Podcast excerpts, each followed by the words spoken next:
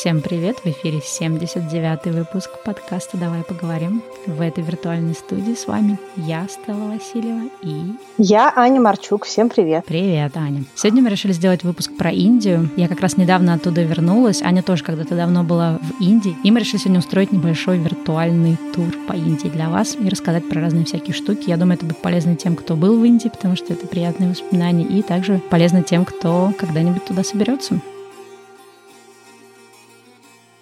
Мы продолжаем вам рассказывать про фильмы и сериалы, которые вам могут понравиться, и вместе с ними хотим представить нашего э, спонсора. Спонсора сегодняшнего выпуска – это видеосервис Start – они в какой-то степени как российский Netflix. Они тоже делают свои собственные фильмы и сериалы, и на данный момент у них уже более 20 оригинальных проектов. Вы, может быть, знаете текст э, или смотрели сериал «Содержанки». Спросили вообще про аудиторию сайта, и нам сказали, что уже э, более трех миллионов человек пользуются этой площадкой. Мне кажется, очень круто. И вообще, мне очень нравится, что Старт делает такую большую, э, мне кажется, миссию для российского кинематографа, потому что он привлекает внимание к российским кино, к российским продуктам, и даже изначально площадка фокусировалась именно на русском кино, а сейчас уже есть и зарубежное. Из того, что понравилось лично мне, у них там есть короткометражки и хорошее документальное кино. Например, там есть фильм «Эми» про Эми Вайнхаус, есть «Сорокин трип», есть «Лето Кирилла Серебренникова» и разные фестивальные фильмы типа «Москва будто сон», «Человек, который удивил всех» и разные другие. Ну, еще один сериал для вас, который вам может понравиться. Он называется «257 причин, чтобы жить».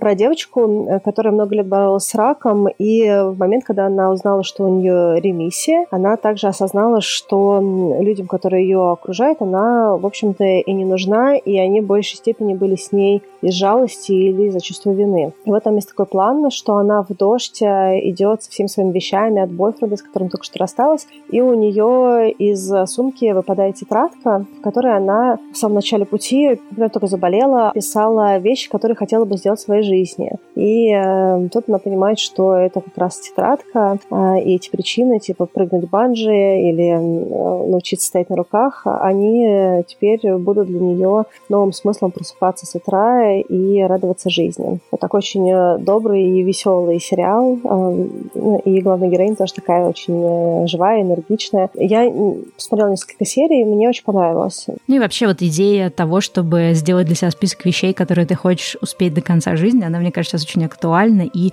в этом есть что-то такое светлое и жизнеутверждающее. А, ну и на мой вкус Старт очень приятный э, сам по себе сервис и сайт, и, и можно обучить несколько устройств к одному профилю. И даже можно скачать фильмы и сериалы в их приложении для просмотра офлайн, что, мне кажется, очень тоже удобно, особенно для тех, кто там, с детьми, например, сейчас на дачу выезжает. Для того, чтобы вы смогли попробовать сервис от видеоплатформы Старт, нам дали промокод для наших слушателей. Это промокод «Поговорим». С ним можно воспользоваться сервисом бесплатно в течение двух недель. В описании к выпускам повесим все ссылки и промокод. Ну что, а теперь давайте поднимем еще одну классную жизнеутверждающую тему и поговорим про наше путешествие и конкретно про Индию.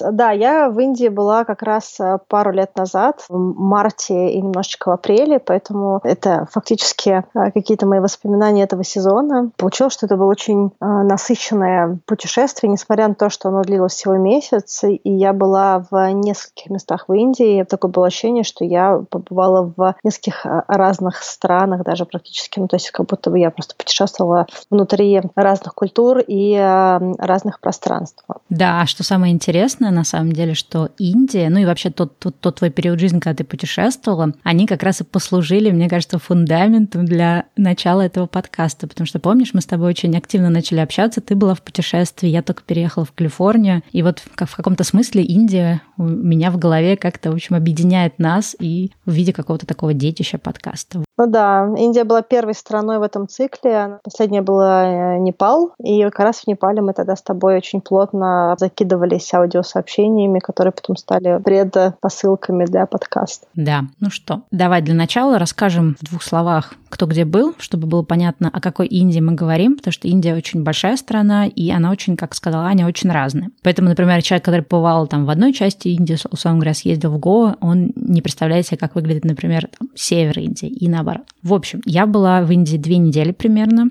Как раз в марте перед всем вот этим катаклизмом. И я была в той части Индии, которая называется Раджастан штат. Это находится на северо-западе Индии. Там мы объехали несколько городов. У нас был такой немножко вариант галопом по Европам, но это именно то, что я хотела. Я хотела ненадолго погрузиться в Индию, но не слишком да, долго. И также для меня было важно именно посмотреть больше на культуру, какие-то достопримечательности. То есть вот часто, да, в Индию люди ездят, например, в Ашрамы, еще куда-то, или там, не знаю, там в Кералу, да, за каким-то вот этим юридическим опытом. То есть у меня вот этого всего не было. У меня был такой чистый хардкорный туризм, культура страны, ну, вот этого региона, по крайней мере, и так далее. А вот а у тебя был немножко другой опыт, расскажи. Да, но у меня было немножечко Мумбаи, Бангалор, это такой айтишный город на юге Индии. И у меня была маленькая деревушка, фактически это город внутри деревни, если так можно выразиться. То есть деревни, вокруг нее гигантские просто насаждения различного рода зданий, заведений. И они все объединялись ашрамом в центре. То есть у меня получилось, что у меня была такая городская, спиритуальная, культурная и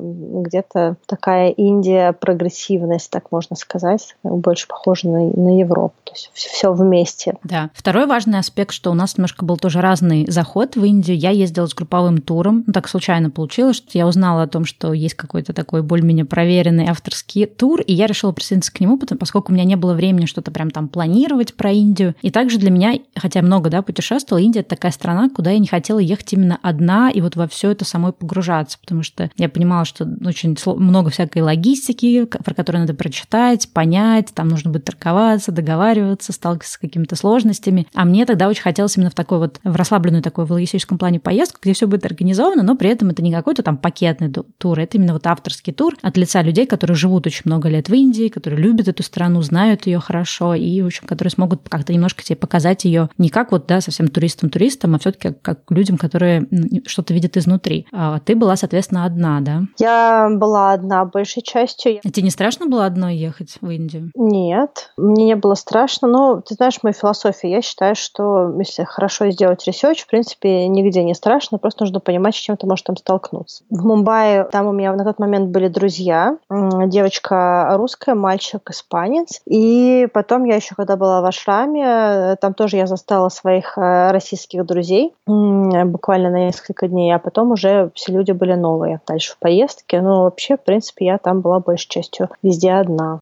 Принципе, это было интересным для меня опытом, и как раз это то, что мне тогда было нужно, потому что у меня был запрос немножечко перезагрузиться, побыть одной, о каких-то вещах подумать, о каких-то следующих шагах, чего я буду делать дальше, и это было вот таким вот правильным, что ли, местом для меня, ну, вообще в целом, да, такое вот э, и внутреннее мое состояние, и контакт с Индией был интересный для меня. Угу. А что тебя больше всего, кстати, поразило в Индии, какие-то в первые такие самые яркие впечатления?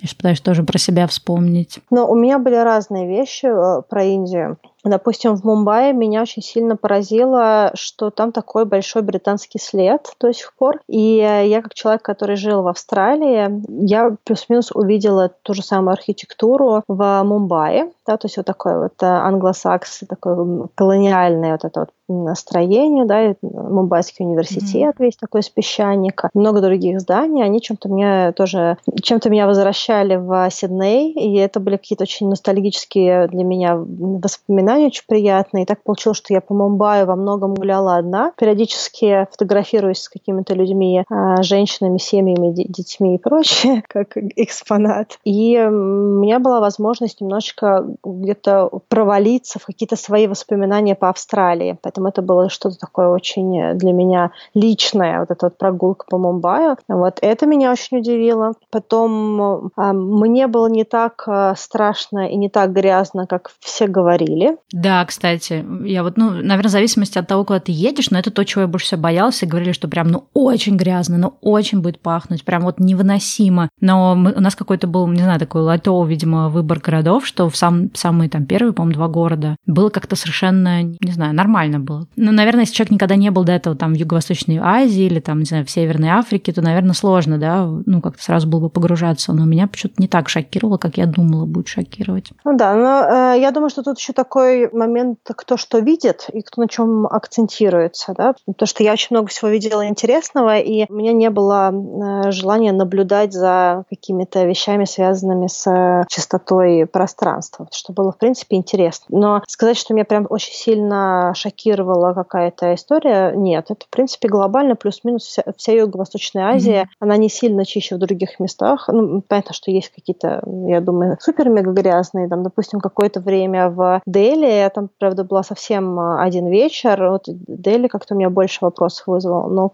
вообще глобально было нормально мне в Индии. И, конечно, божественная еда все-таки вот э, с точки зрения Индии. Да, и очень дешевая. И для меня, например, ну, учитывая, что я приехала с Калифорнии, я там приходила, такая думаю, так, я хочу и лепешку, и вот это еще заказать, и вот это блюдо, но это же будет очень много, я это все не съем. Но потом я понимала, что так, у меня есть 10 дней, чтобы просто максимально всего наесться, что я люблю индийского. Иногда я заказывала прям очень много еды. Один день я заказала прям какое-то, либо какое-то очень дорогое блюдо, или что-то очень такое сложное, и это был там день, когда я заплатила 8 долларов за свой обед. Ну, то, что, в принципе, не знаю, сэндвич стоит 8 долларов в Калифорнии, и это было, конечно, ну, вот это, конечно, прикольно приезжать из такой страны в Индию, где ты можешь просто, не знаю, себе позволить пир горой и объедаться, не считая денег, потому что в основном ты там тратишь, там, не знаю, 2, 3, 4 доллара на еду. Я больше тоже тратила, я умудряюсь во всех странах найти способ потратить больше.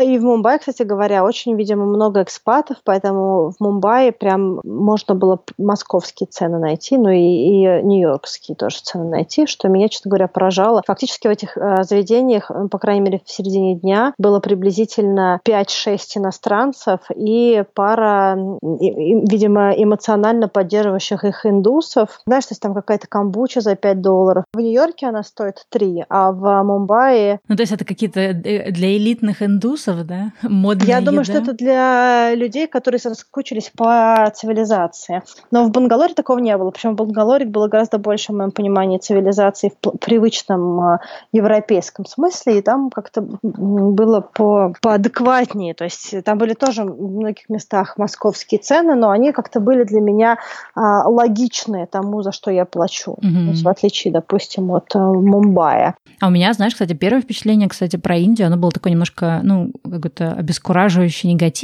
Я прилетела в Дели, и я помню, что мы приземляемся, я такая смотрю и такая думаю, ой, что-то какой-то туман. Ну, знаешь, такое все такое серое, затянутое, черты города практически не различаются. А я привыкла к туману, потому что вот где я живу, да, под Сан-Франциско, у нас тут, в принципе, туманы каждый день, это норма. И мозг, да, он какая-то такая ошибка мозга, такой, ой, это туман. Потом такая, так, Стелла, какой туман в Индии? И я понимаю, что это на самом деле смог. И, ну, в принципе, те люди, которые бывали в Индии или что-то там, да, как-то с Индией, в общем, не знаю, взаимодействовали, знают, что там все очень плохо с качеством воздуха, и вот то, что, да, этот air pollution, загрязнение воздуха — это большая проблема. И вот э, для меня, например, ну да, я там знаю, что, например, в Лос-Анджелесе плохой воздух, там тоже бывает смог, но ты как-то об этом никогда не думаешь, особенно когда ты живешь там в каком-то более-менее таком деревенском месте на побережье, и тут я сталкиваюсь с тем, что вот, вот она реальная, да, экологическая проблема, и реальная ситуация, когда ты не видишь каких-то очертаний города, и я обычно, вот когда прилетаю в какую-то новую страну, у меня была пересадка в Дели, я думаю, надо выйти из аэропорта, знаешь, почувствовать вот этот вот запах города, какое-то вот ощущение новой страны, и я такая смотрю, там стоят какие-то силуэты людей, и они прям такие тоже серые и на сером фоне, и я впервые в жизни это прям нарушила свои какие-то правила, не вышла из аэропорта, ну, на на улицу, такая думаю, так, нет, что-то я не хочу проверять этот воздух, и вот это было очень странное как бы ощущение. Первое, когда ты знаешь, вот э, ты как бы как турист едешь, да, ты там ищешь какие-то красивые места, там выискиваешь там что-то, что ты посмотришь, а на самом деле ты сталкиваешься с какой-то такой вот реальностью, про которую ты вообще никогда не думал. И в этом смысле тоже очень, мне кажется, классно путешествовать, э, чтобы немножко видеть вообще разный мир и видеть вообще,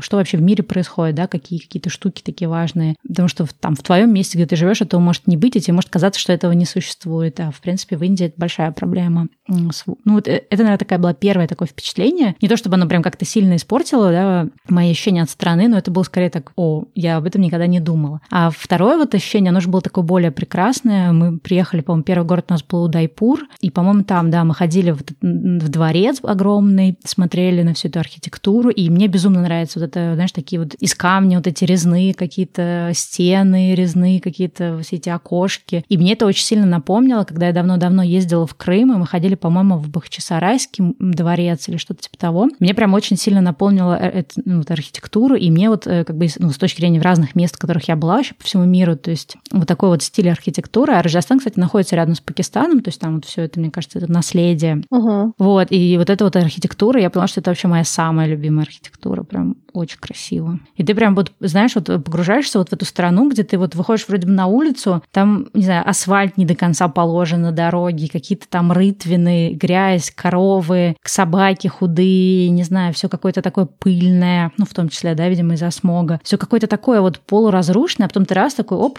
заходишь в этот дворец, ты понимаешь, что какая-то невероятная культура, невероятная архитектура, вся вообще вот эта вот красота, и она как-то вот соседствует с этим всем. И даже там, ну, не только с музеями это связано, там, не знаю, в какое-нибудь кафе ты идешь, там очень много вот этих руфтопов, да, то есть когда ты поднимаешься на, на крышу, и там на крыше, соответственно, какое-то сделано кафе, и ты вот сверху смотришь, там тоже вся эта архитектура, все эти резные штуки, и все это вот контрастирует с грязью, с какими-то курицами, которые бегают, не знаю, с коровами и так далее. Да, но мне в этом смысле юг Индии очень э, понравился. А меня поразили э, рассветы. Так, юг Индии это что? Ты рассказывай, потому что люди же не знают. То, где я была, называется деревушка Путапарти. Это э, деревня около ашрама большого. Там ашрам гигантская территория со своей инфраструктурой, с кучей госпиталей. То есть там от одного госпиталя до другого можно ехать на тук-туке минут 15. То есть, ну, чтобы угу.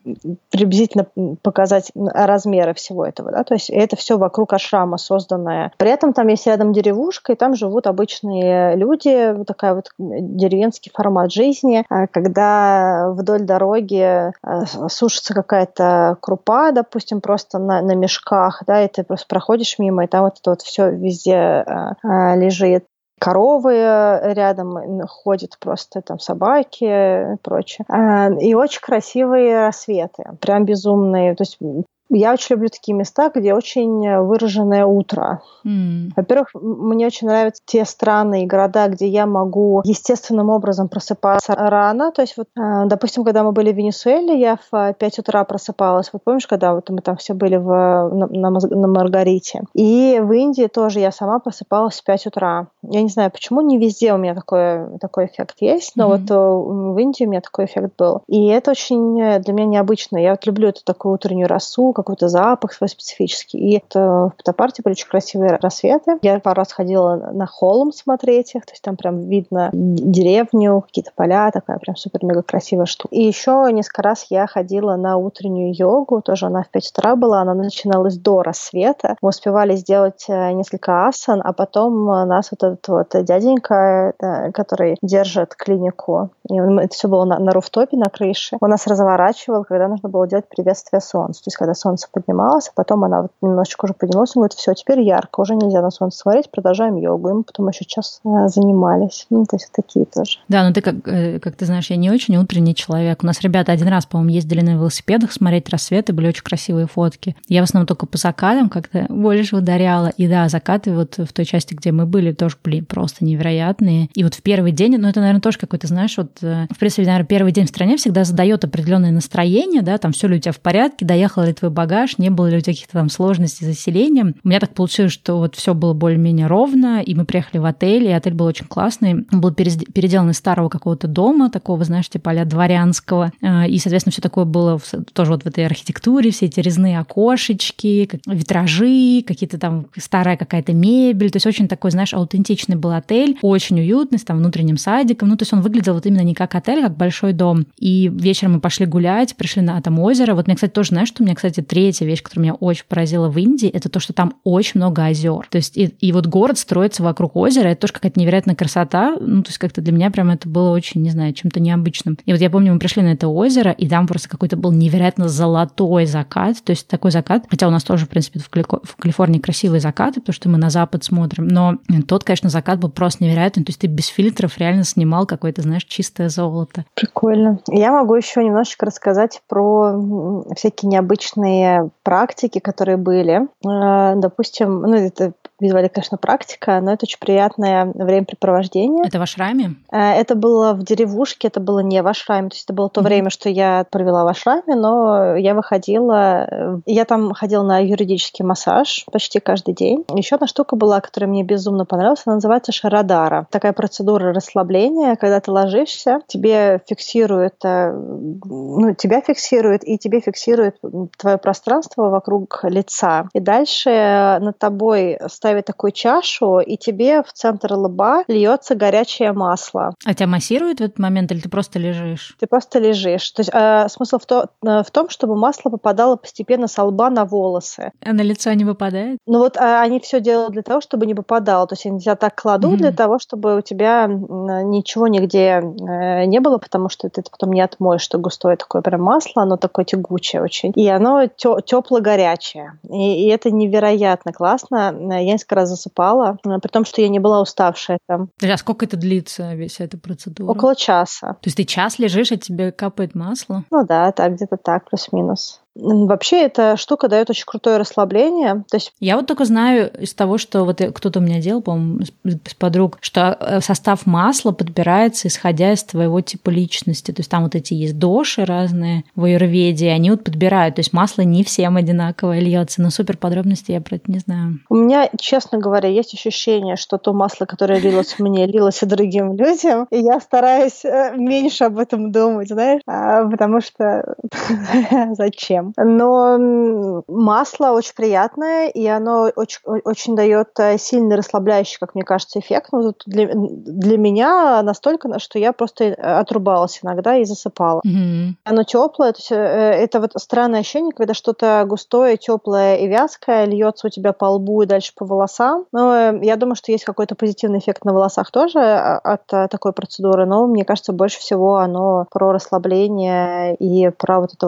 вот состояние состояние, когда ты отпускаешь, да, то есть когда ты отпускаешь, mm. что происходит, и вот тебе становится очень хорошо. Слушай, а ты не была вот тут в Керале? Нет, нет, я туда не, не ехала. Да, потому что, сколько я понимаю, как раз Керала, э, Мекка, да, вот всех этих юридических процедур и вот такого отдыха, направленного на какой-то, не знаю, там, массажи и всякое-всякое такое. Я бы так сказала, что она самая э, известная а, для mm. европейского, американского туриста точка. То есть так-то там Аюрведа много где есть, но и mm. вот Керала или Керала, они, э, она считается такой просто вот популярной для mm. белого туриста так, если можно сказать. Да, но вот я, я сейчас смотрю еще тоже на фотки, я думаю, что, знаешь, еще популярно в том, что вот... Океан рядом. Да, что Индия, она очень разная. Кстати, правильно вроде бы Керала. А вот, Индия очень разная. Вот я смотрю сейчас на фотки этой Кералы, и там, конечно, вот эти пальмы, вот эта тропическая растительность, океан, то есть такой больше похоже там, ну, а там Бали стайл, даже угу. еще круче, я бы сказала. А вот, например, та, э, Индия, в которой мы были, Раджастан, это север, даже в северо-запад, вот тоже как раз граница с Пакистаном, и там очень много пустыни разных, так, такой местности более засушливой, удушливо, и там как раз вот ты когда гуляешь по городу, да, там нет никаких пальм, нет никакого, ну, ощущения тропиков, там больше, ну, как, как, там совсем какая-то другая атмосфера и более такой засушливый воздух. В этом смысле тоже, конечно, что прикольно, что насколько Индия вообще разная. Да, но я очень я хотела тоже в Раджастан, и еще больше я хотела туда у подножья Гималаев, очень хотела в Чайны, все эти провинции. И вот там на севере очень много крутых э,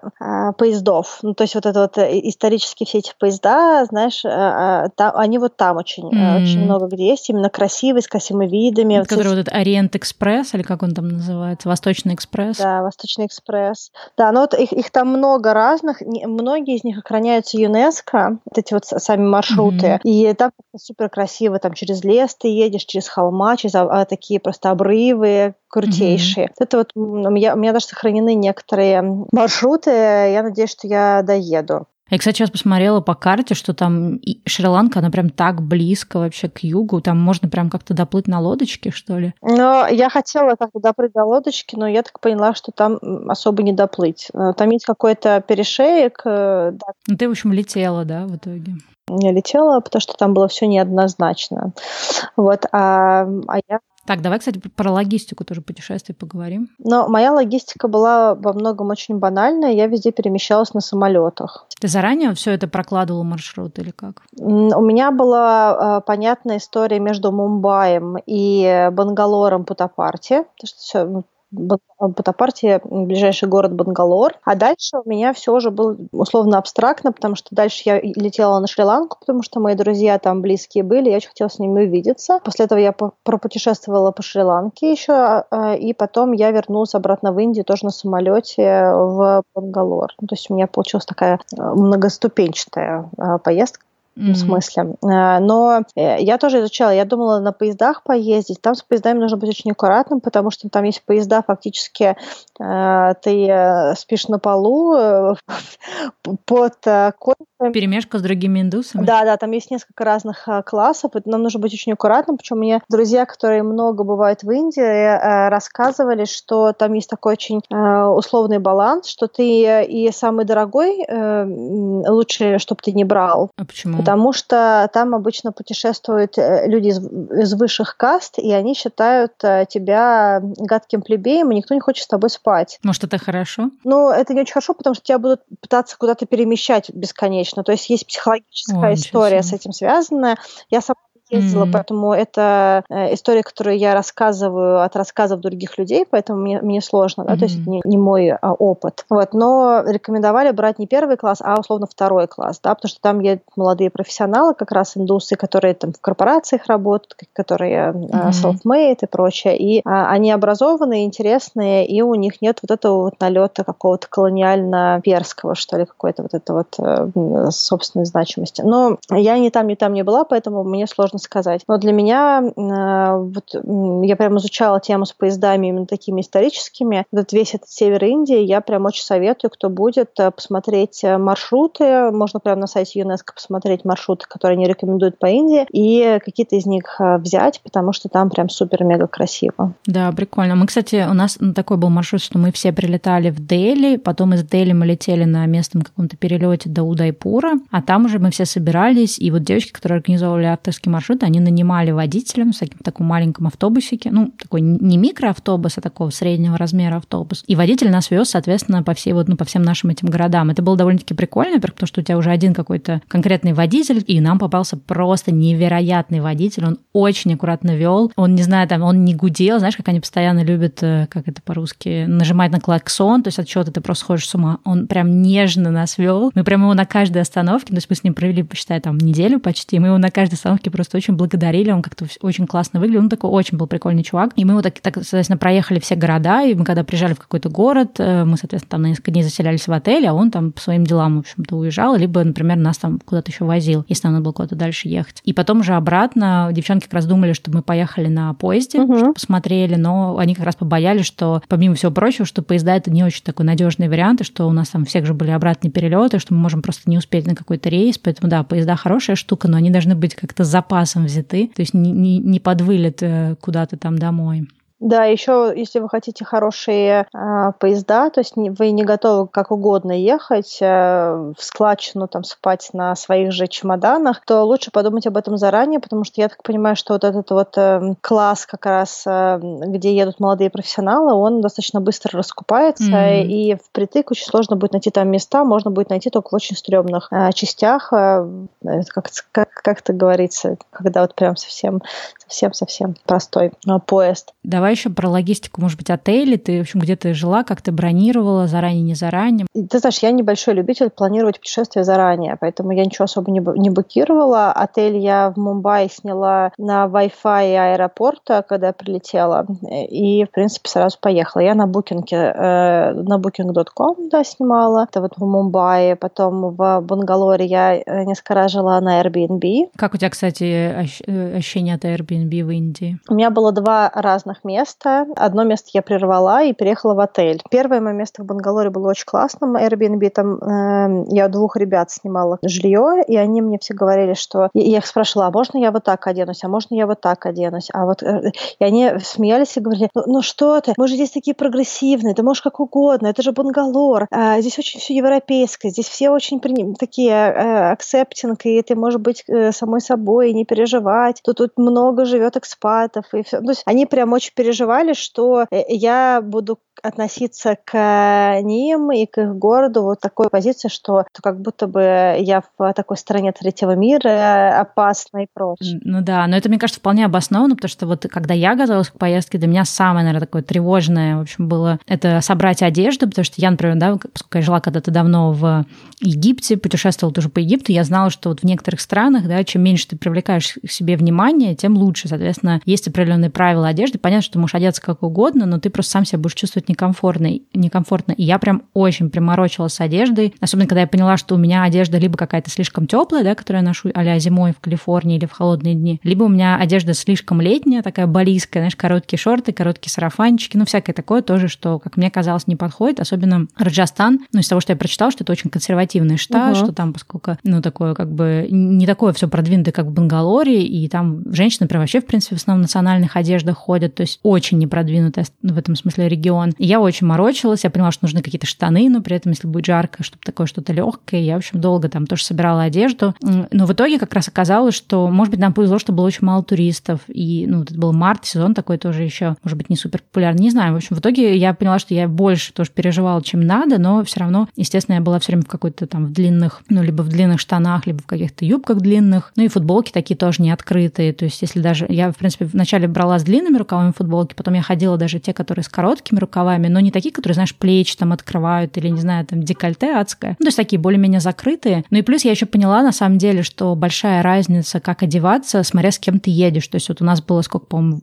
9 или 11 нас было человек вместе с девочками. И у нас там, соответственно, были и мужчины, и женщины в поездке, и мы такой вот группкой ходили все время. И мне кажется, когда ты вот такой толпой, ты можешь вообще хоть как одеться. Конечно, вот как ты, да, соло э, путешественники, вот как ты, например, была, там, наверное, больше требований к одежде. Кстати, расскажи вообще, как ты там одевалась, что ты брала с собой, в общем, что удобно, что неудобно оказалось. Слушай, ну я взяла очень много одежды, которую можно было комбинировать именно такой ну, под регион. У меня было много э, каких-то леггинсов, и там я еще купила какие-то местные леггинсы. А, и у меня были какие-то туники и платья, которые были там, до колена, то есть они, mm-hmm. они были не ниже колена, как правило, но, но они не были сильно выше, да, то есть это не было какой-то прям такой мини-юбочки, там я все это оставила, и шортики коротенькие, а, я там все не брала. Вот, то есть это были какие-то плюс-минус э, такие длинные вещи, шарфики, и у меня были, были какие-то пара кофточек, которые закрывали руки. Вот. Ну, то есть в основном там платьица комбинированные комбинирующиеся с леггинсами. Это была моя основная э, одежда там. А ты была март-апрель, да, вот на юге? Жарко же было? Ну, я, я была в Мумбаи, это э, угу. север, да, там где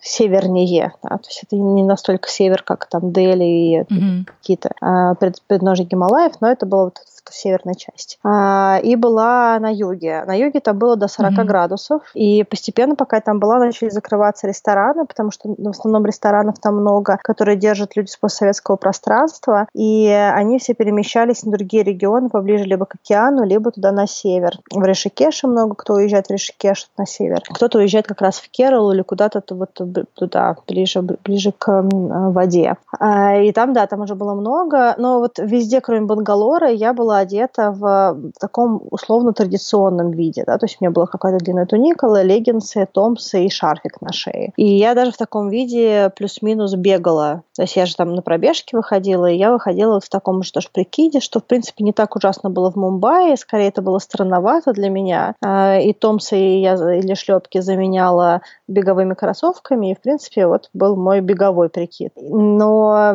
конечно, когда я была на юге, это прям сильно ощущалось, потому что бегать 40 градусов а, в укомплектованном таком виде достаточно сложно. Я там пару раз чуть не словила какой-то приступ, знаешь, потому что ну, прям, прям очень было жарко. А, а так, э, да. Но Бангалор был в этом смысле прекрасным городом. Бангалор — единственное место, где я бегала в своей спортивной одежде и в шортиках. И э, это было чудесно, что было как раз хорошо, было не так жарко, как в деревне, потому что все равно город немножко по-другому там ощущается, и проветривается по-другому. И я была сильно легче одета. То есть, ну, в этом смысле мне Бангалор, наверное, вот тех мест, где я была, наверное, Бангалор мне, мне больше всего понравился в Индии. Я, кстати, про Бангалор э, тоже было такое забавное ощущение, что мы ходили вот по этому Раджастану везде, да, там э, в разных городах ездили, и я прям считала, сколько, например, женщина одета в современную одежду, ну хотя бы там штаны, джинсы, да, то есть не в традиционные какие-то вот эти все штуки. И ты прям вот, знаешь, в какой-нибудь город приезжаешь, если ты там за, за день одного человека увидел там в какой-то современной одежде, это уже праздник. Ну, там, девчонки в основном, да, какие-то там подростки, но редко взрослые женщины. И в какой-то момент мы гуляли по какому-то тоже там достопримечательностям, и там была пара э, девчонок, да, из Индии, и они были очень современно одеты, очень по-хипстерски, в каких-то коротких юбках, каких-то, знаешь, гольфах, ботинках. Мы такие, вау. И девочки подошли, спросили, откуда они. И они сказали, что они из Бангалора. Ну, то есть вот даже вот, знаешь, так на контрасте, что это были первые люди, кого мы вообще увидели в коротких юбках, и это были именно девочки из Бангалора. Ну, в Бангалоре, да, я же в Бангалоре даже участвовала в 10-километровом утреннем забеге. Мы все собирались в 5.30 утра, и в 6 начиналось, э, и в 6 начинался забег. И пока мы бежали, в какой-то момент времени солнце начало э, выходить, и mm-hmm. стало адски жарко. То есть прям очень жарко. То есть последние, наверное, километра три уже было очень тяжело дышать. Это вот такой вот спертый воздух. Вот про то, что ты говорила немножко, ты вначале говорила про смог, только теперь ты им еще дышишь. Вот это то, то ощущение, когда постепенно начинает приходить э, тепло, и вместе с ним приходить вот этот вот запах чего-то сгоревшего. Ночь закончилась, и началось утро уже, вот, э, не знаю, это мусор сгоревший или что-то еще, не знаю, что конкретно горит. Но, в общем, э, было бежать очень тяжело. Очень плотный воздух. Даже вот, можно так сказать, можно даже не говорить про гарь, но вот когда ты бежишь уже после, после шести, после семи утра, воздух очень и очень плотный, так что его прям нужно прикладывать усилия, чтобы вдыхать, ну и плюс температура. Вот, но в Бангалоре было очень, очень в этом смысле э, легко с точки зрения одежды, потому что одежда была достаточно европейская. Я тебе про одежду тоже могу рассказать отдельную штуку. Mm-hmm. Вот я не знаю, у тебя была mm-hmm. плюс-минус э, такая европейская одежда, просто вот более удлиненная, я видела твои фотки, а, а я старалась выглядеть плюс-минус так, как а, а, они одеваются, то есть э, туники, леггинсы и прочее. И я хочу тебе сказать, что есть определенный странный эффект. А, когда ты долго в этом ходишь, какая-то часть этого гардероба, если ты это снимаешь, тебе становится странно. То есть, допустим, я когда приехала в Москву, я приехала летом. То есть я приехала, вот я вернулась после э, Непала уже. А, получается, я три месяца провела в Юго-Восточной Азии, я чуть больше, сколько там, 4 месяца, да, наверное, я 4 месяца провела. Mm-hmm. Да, 4 месяца провела в Юго-Восточной Азии, и я вернулась, а, это был конец июня, и я ходила в платье и в леггинсах. И э, это лето в Москве. То есть, ну, и меня кто-то спрашивал, почему я ношу, потому что когда я снимала леггинсы, у меня было ощущение, что как будто я немножечко голенькая. Да, у меня, кстати, после Египта такое было первое время. Ну, когда ты привык, что у тебя всегда очень длинная юбка должна быть, что у тебя всегда все с длинными рукавами, очень непривычно. И да, первое время хотелось как-то как закрыться.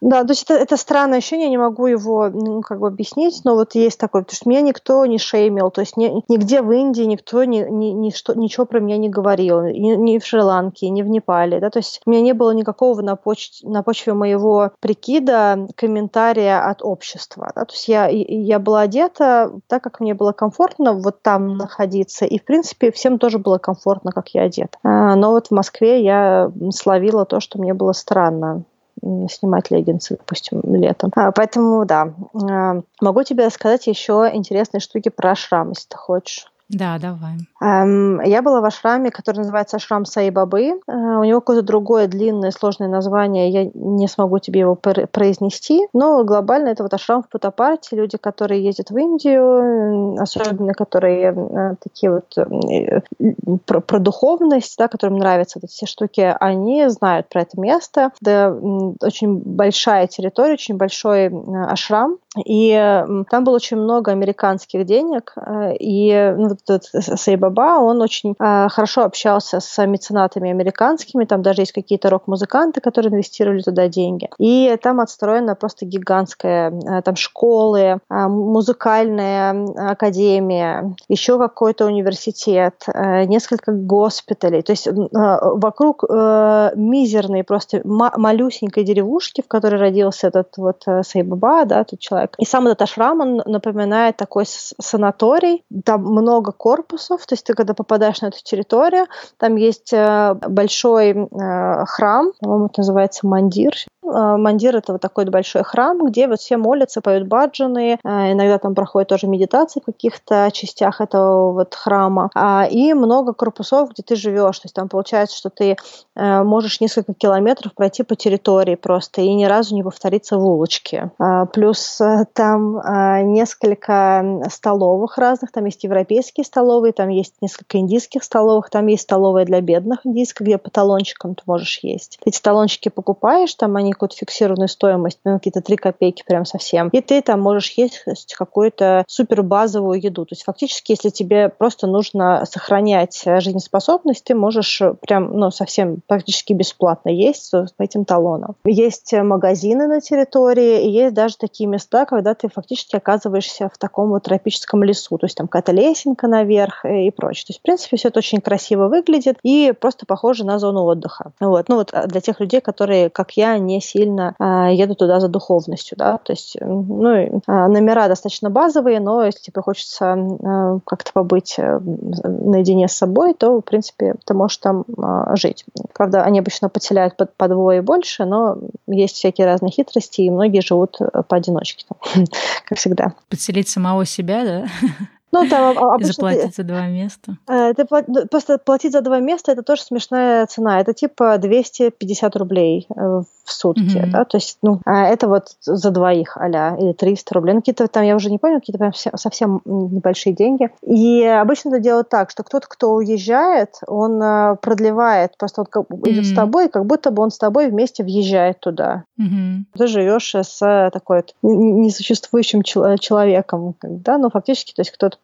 кто, кто уезжает, он с тобой вот вписывается во всю эту историю. Ну, как такая хитрость в машраме. Вот. И дальше несколько раз в день, по-моему, это два раза в день, а утром и вечером они ходят петь. Вот, ну, кто, кто, кто пришел туда за, за духовностью, за тем, чтобы вот эту всю в себя впитать историю, они ходят петь песни, вот эти баджаны, э, вот этот мандир. А те, кто хочет, хотят медитацию, медитация есть в 4.30 утра, то есть до рассвета ты можешь пойти mm-hmm. на эту медитацию. И это в отдельной комнате происходит. Э, и, как правило, нужно прийти пораньше, потому что если там приехали какие-то местные, кто приехал туда за духовностью, местные э, индусы, то э, можешь не попасть. То есть будет большая mm-hmm. очередь. Обычно все сидят в 4 утра приходят, сидят в очереди на асфальте, там на какой-то маленькой подстилочке, а потом э, заходят внутрь, и они там считают головы. С какого-то момента ты сидишь уже за дверью. Вот. То есть ты можешь положить эту же штучку и сидеть за дверью. Кто-то внутри, а ты снаружи. Вот есть вот такая история. А расскажи, соответственно, любой человек может приехать, как нужно там заявку оформить, не оформить, какая-то оплата или донейшн, как это вообще все работает? Ты вроде там про номера, да, говорила, что есть какая-то оплата. Да, но там так это работает, что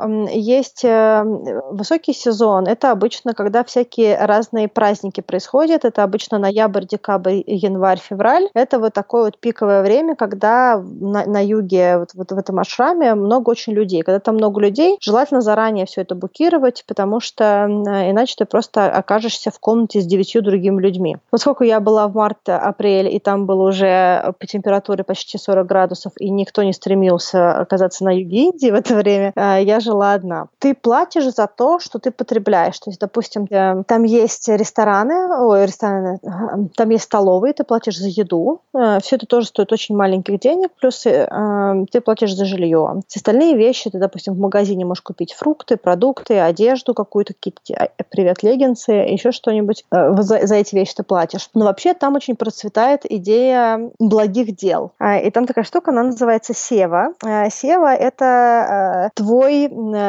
условный вклад в общественное благо. То есть, допустим, и в принципе, когда ты там находишься, тебя призывают э, в этой севе участвовать. Допустим, ты можешь прийти в европейскую столовую и сказать, я хочу севу поделать, то есть я хочу поработать на кухне и понакладывать людям еду, к примеру, да, или поварить суп, или еще что-то. То есть тебя, может быть, сразу не допустят до готовки, но тебя могут поставить на раздачу. Такое типа услужение, да? Служение, да, наверное, правильное слово будет э, служение, да, то есть ты можешь выбрать свое служение, ты можешь это поделать, ты можешь взять метлу и территорию подмести от листьев, еще что-то. Ты можешь э, какой-то помочь э, бабушке, которой нужно возить в мандир, чтобы она могла помолиться, допустим. То есть там были люди, которые помогали вот каким-то пожилым людям, которые приезжали в, в этот храм. В каком виде ты будешь служить, то есть это, это приветствуется, если ты туда приехал за духовностью, а не как я перезагрузиться, да, то в принципе, сделать какое-то благое дело внутри вот этого ашрама считается определенным таким вот э, светлым э, актом, да, то есть какое-то деяние такое позитивное. И, в принципе, люди это делают. А большинство, кто, кто там находится, они выбирают какую-то севу, которая им комфортна. А, а расскажи, как э, вы вообще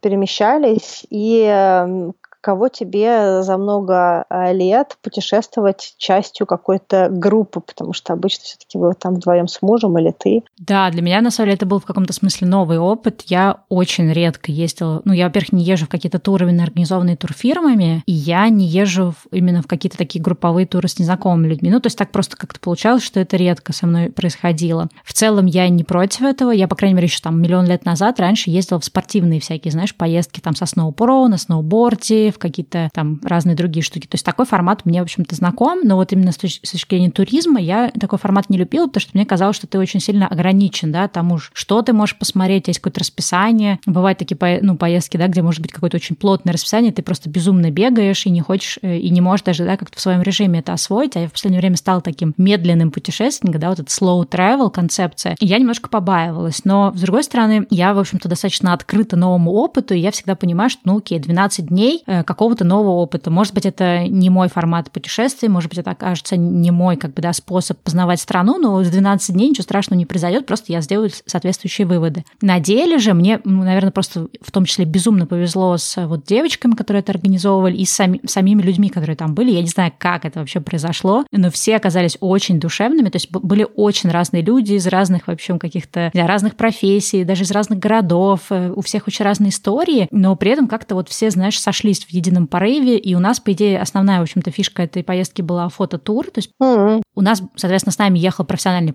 фотограф Мария Симина, и она должна была давать нам определенные уроки, лекции, и, соответственно, мы должны были ходить, фотографировать, делать какие-то задания, там, не знаю, выбирать, кто, как кто лучше выполнил и так далее. Но при этом вот основная масса людей, там не было прям такого, что прям все профессиональные фотографы, скорее вот, ну, такие любительские фототур. Вот, я немножко вначале смущалась по поводу того, что там я уже сто лет, что называется, не фотографировала, в основном на видео перешла, но мне было интересно, я как раз из-за этого тоже, почему выбрала вот эту поездку в Индию, мне хотелось немножко как-то раскачать собственную креативность, да, немножко еще раз послушать какие-то штуки про фотографию, немножко, ну, в общем, как-то расшевелить э, свой творческий какой-то такой вот визуальный потенциал, так скажем. И получалось, что у нас был такая, как я уже сказала, да, в начале, в общем-то, в целом галопом по Европам мы объездили несколько городов. У нас был Удайпур, Джохпур, Пушкар и Джайпур четыре, по-моему, города. Надеюсь, я ничего не забыла. Очень много пуров. Да, в основном пуры. Очень такой концентрированный, в принципе, был маршрут, но, как я сказала, как мне, ну, как мне кажется, для первой поездки это идеально, потому что, с одной стороны, да, вот в том же Пушкаре хотела зависнуть на дольше, очень сильно мне напомнил такие места, как Дахаб, наверное, может быть, в чем-то похож на Го, не знаю. То есть там очень много иностранцев, это было первое место, где было очень много не индусов, и ты понимаешь, что эти люди в основном лонгстейеры, да, то есть люди, которые надолго приезжают или там продолго путешествуют по Индии, куча всяких хостелов. Там было как раз э, отрад рада в плане такой вот, э, что можно было найти хоть какую-то европейскую кухню, потому что к этому моменту уже хотела что-то другое поесть. Вот Пушкар мне очень понравился, у него такая своя атмосфера. И вообще, знаешь, получилось, что вроде бы мы ездили по одному и тому же штату, объехали, да, несколько городов, и все эти города очень разные, они по-разному привлекательны, э, у них свой, своя какая-то такая атмосфера, и вот действительно, то есть есть смысл в том, чтобы проехать несколько городов, потому что это дает тебе лучшее представление. Мне очень понравился сам Раджастан, потому что он такой, знаешь, очень э, консервативный, вот все эти люди в разных одеждах, очень много там всяких, э, как это называется, племен, трайбл, да, и там очень прям очень разные одежды, разные тюрбаны, какие-то такие невероятные э, разноцветные наряды, и, конечно, как туристу это все очень, не знаю, это очень сильно дополняет э, как-то вот визуальную картинку, и хочется просто все фотографировать, все, все снимать. В этом смысле мне очень понравилось. Ну, плюс того, что вот именно это был тур организованный, да, что не надо было вот париться про какую-то логистику, где жить, как найти отель, где взять такси, ну, да. в какое там место идти, не идти. То есть Индия, она какая-то очень, я думаю, ты согласишься с этим, она очень интенсивная получается всегда, да, и очень сильно устаешь от того, что там много людей, много впечатлений, очень много всего нового. И обычно я, да, как вот когда одна путешествую, я, соответственно, весь день там что-то осваиваю в городе, а потом вечером сажусь и несколько часов читаю и планирую маршрут на следующий день. Но мне кажется, в Индии у меня бы не хватило просто на это сил, потому что требовалось время, чтобы как-то вообще переварить все это. Да. Поэтому в этом смысле мне понравилось, да, для знакомства. Я даже думаю, что ну, когда-нибудь еще тоже с девочками с этими съездить, потому что мне, в принципе, все понравилось. Да, ты как бы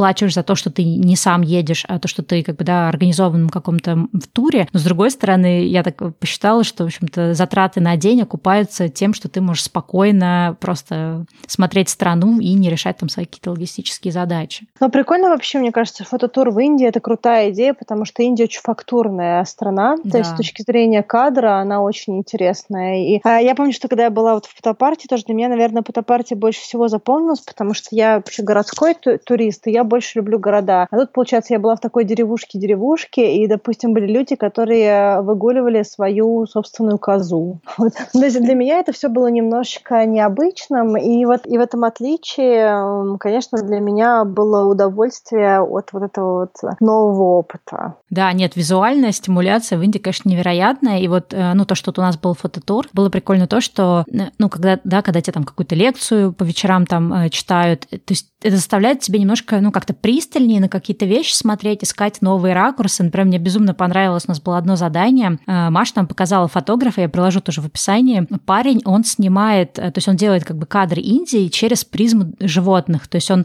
находит, например, какую-нибудь там собаку, корову, козу, еще что-то, и он э, размещает ее очень крупно в кадре, а люди там, люди и вообще какие-то там здания получаются очень мел, мелко. Но это надо посмотреть. И это просто крышесносные фотографии, ты понимаешь, что они супер не необычные, какие-то, ну, просто какие-то сюрные, но при этом они очень классно отражают Индию, потому что вот эти животные, да, которые ходят по улицам, это вот, это часть, это неотъемлемая часть Индии. И вот Маша как раз давала нам задание, что нужно было тоже найти каких-то животных, как-то прикольно их сфоткать, и пока мы там носили за всякими козами, а у тебя времени очень мало, потому что тебе дают задание, у тебя там есть буквально там полдня, чтобы его выполнить, то есть не то, что ты там ходишь, знаешь, там неделю, то есть каждый день были новые задания, плюс там, ну, в общем, было определенное время, когда ты мог его выполнить. И вот это, наоборот, стимулирует твой мозг, заставляет тебя смотреть на вещи иначе, подлезать куда-то там под корову, искать какие-то ракурсы. И я хочу сказать, что вот для меня, например, э, поскольку, да, например, я там не экстраверт, да, мне как бы непривычно там с людьми общаться, мне, например, тяжело всегда людей фотографировать, то есть как-то я никак вот так не смогла преодолеть вот этот момент, да, но когда было задание с животными, поскольку с животными у меня очень такой глубокий коннект, и я очень легко нахожу с ними общий язык, с любыми, я просто оторвалась в этот день на этом задании, и мы там просто так вообще угорали. И ты понимаешь, что это какой-то тоже новый пласт твоего взаимодействия со страной, с культурой, с, вот с тем местом, где ты находишься. Вот в этом смысле мне очень понравилось, что вот именно были эти задания, потому что они заставили как-то еще интенсивнее смотреть на Индию, да, воспринимать какие-то вещи, думать о том, что ты видишь, потому что когда ты ну, делаешь про задание, ну, тебе там дали определенную тему, и ты пытаешься не просто там пощелкать какие-то, знаешь, яркие кадры, ну, как обычно мы делаем, ты начинаешь думать, окей, а что я хочу донести этой фотографии, да, то есть э, что я хочу, чтобы люди прочитали, и ты, соответственно, уже начинаешь более как-то заморачиваться с ракурсом, с тем, чтобы не просто что-то шлепнуть, а там ну, продумать, да, что там должно быть на этом кадре, как это все должно быть скадрировано. И это тоже заставляет тебя, ну, вот больше как-то погружаться в эту страну, не знаю, если это понятно, что я имею в виду. Ну да. Но ты, мне кажется, я раньше тоже не шлепала. Я помню, мы с тобой много путешествовали с зеркалками на каком-то этапе. Поэтому... Ну, в этот раз Адя превзошла себя. Даже, то есть мы каждый день выбирали победителя, но я была среди этих трех человек. Не сомневаюсь. Гипотетически я могла даже выиграть, но был день, когда... Ты на людях съехала, да? Когда нужно было людей фотографировать? Нет, кстати, на людях я не съехала. У меня очень красный, классный кадр получился. У меня был момент, когда я была последняя, кто не проголосовал, и я такая долго выбирала и проголосовала, и мне, ну, девочка, которая подводила голоса, пишет, ты только что этим голосом решила свою судьбу. То есть я бы могла выиграть в этот день, но я выбрала как бы второй популярный, видимо, вариант, и тогда этот человек вышел вперед. Прикольно. Ну, в любом случае, я считаю, что побеждает сильнейший, но да, это был забавный момент. Что... Ну, для меня, например, вообще как-то я же, ну, давно уже не, не фотографировала для себя или для чего-то, ну, там, для Инстаграма, да, иногда, но очень редко в последнее время фотографирую. И я вот вспомнила вот эти ощущения, насколько мне нравится, конечно, быть по другую сторону объектива, насколько мне нравится какие-то вещи запечатлевать, думать о том, потому что, помнишь, когда мы с тобой учились на фотожурналистике, да. мне именно нравилась вот эта область фотографии, не постановочная, не студийная. Вот это я все, ну, я никогда к этому как-то не лежала душой. То, что мне всегда было интересно, либо социальный портрет, но поскольку я боюсь людей фотографировать, я сразу выпала из варианта социальный портрет. А второй вариант был, да, вот это, ну, даже не стрит-фото, а именно такая стрит-журналистика, да, показывать жизнь и через фотографии доносить какие-то идеи. Я пробовала это делать, но это, конечно, безумно сложно. Но это одна из вещей, которая, да, до сих пор у меня где-то там в сердечке находится. И было круто как-то это вспомнить все. Ну, кстати, я тоже в Индии снимала на зеркалку. У меня, ну, у меня был, понятно, iPhone, mm-hmm. но я также э, снимала много на зеркалку и э, ходила с фотоаппаратом, там, с объективами. У меня было с собой много, то есть я, я со, со всем своим э, саквояжем ходила, поэтому это были все, все, все и фиксы, и, и, знаешь, там, и телевики, и прочее. Знаешь, что самое ужасное в моей поездке? Я тоже впервые, кстати, я уже очень давно даже видео не снимаю на зеркалку, то есть в поездках я теперь во всех с телефоном, ну, поскольку сейчас телефоны классно снимают, и у меня, у меня Samsung 10, и он там прям вообще и видеостабилизация, вообще все, что хочешь, и для моих целей этого достаточно. И вот в Индии впервые, да, я расчехлила свой фотоаппарат, у меня еще там я два объектива взяла.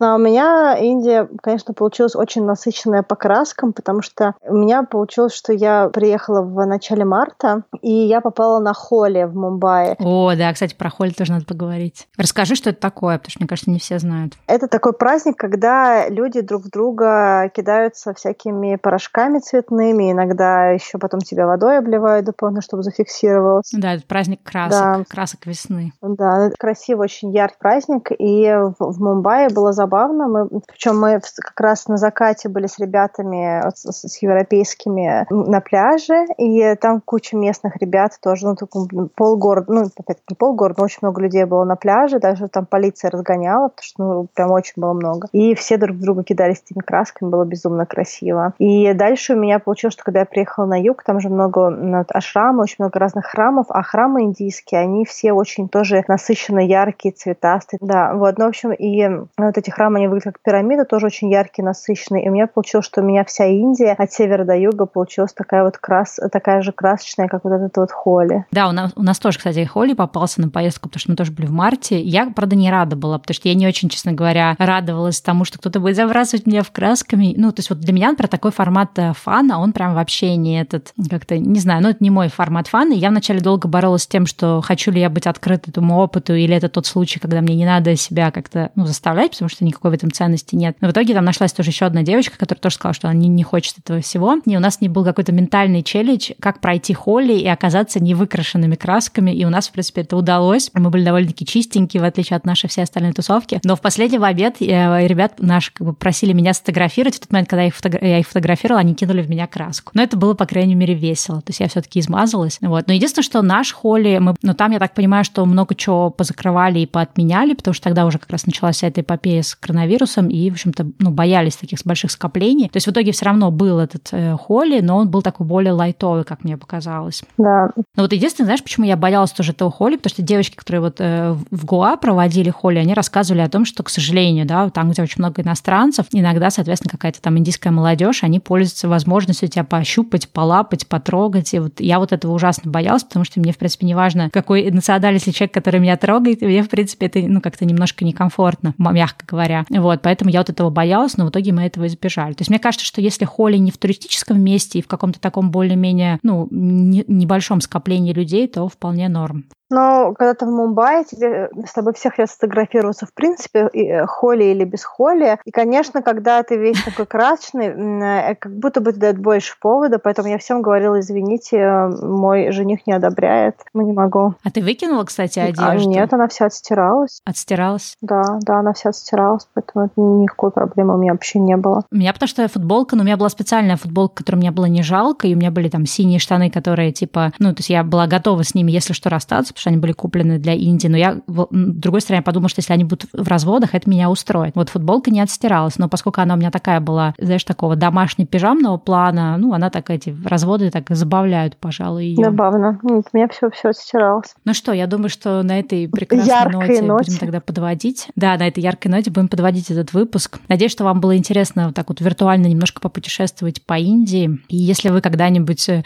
задумывались о том, чтобы туда поехать, обязательно, мне кажется, съездите, потому что Индия это ну, одна из таких стран, где так много всего разного, и знаешь, все вот эти архитектурные, культурные, все вот эти красочные костюмы. То есть это, мне кажется, что-то, что обязательно нужно хотя бы раз испытать. И в этом смысле нужно ехать не, там, не в Гоа, да, где сидеть там туристом. Ну, то есть туда тоже можно поехать, но это как бы другая Индия. То есть мне кажется, вот именно классно съездить по городам, посмотреть всякие достопримечательности, посмотреть вообще, как жизнь устроена. Но единственное, что надо быть готовыми к тому, что это действительно, ну, как бы бедная страна и очень много всякого разного. И к этому тоже надо быть готовым. Конечно, Индия однозначно не для слабонервных, не для тех, кто там из разряда боится, да, то есть как бы там, ну, вот в плане там гигиены или кто там, например, какой-то гермофоб, как-то по-русски, не знаю, germophob. То есть, наверное, не для такого типа людей, но в целом это то, что надо хотя бы раз испытать, как мне кажется. Да, Индия однозначно место, куда стоит э, поехать, если вы любите приключения, любите новый опыт, вам интересны разные культуры, вы готовы пробовать необычную еду, иногда достаточно острую, хотя есть и пресная еда в Индии тоже, уже ее можно, если что, попросить. И однозначно я вам э, хочу порекомендовать то место, куда я хочу поехать, да, это вот все, что связано с Дарджилингом, э, севером, и поэтому там должно быть безумно красиво. Это моя мечта, и я думаю, что, может быть,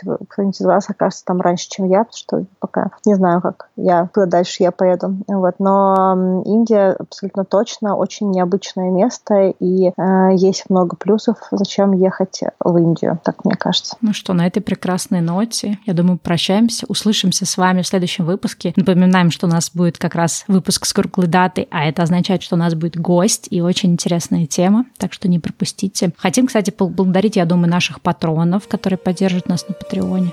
Да, мы немножечко тоже добавили аудиоматериалов. У нас несколько еще выпусков вышло для патронов, поэтому если вы наши патроны, посмотрите, что там уже лежит. А если вы еще не с нами, то присоединяйтесь. Спасибо всем тем, кто так активно участвует в нашем подкасте. Да, ну что, до следующей недели. Пока.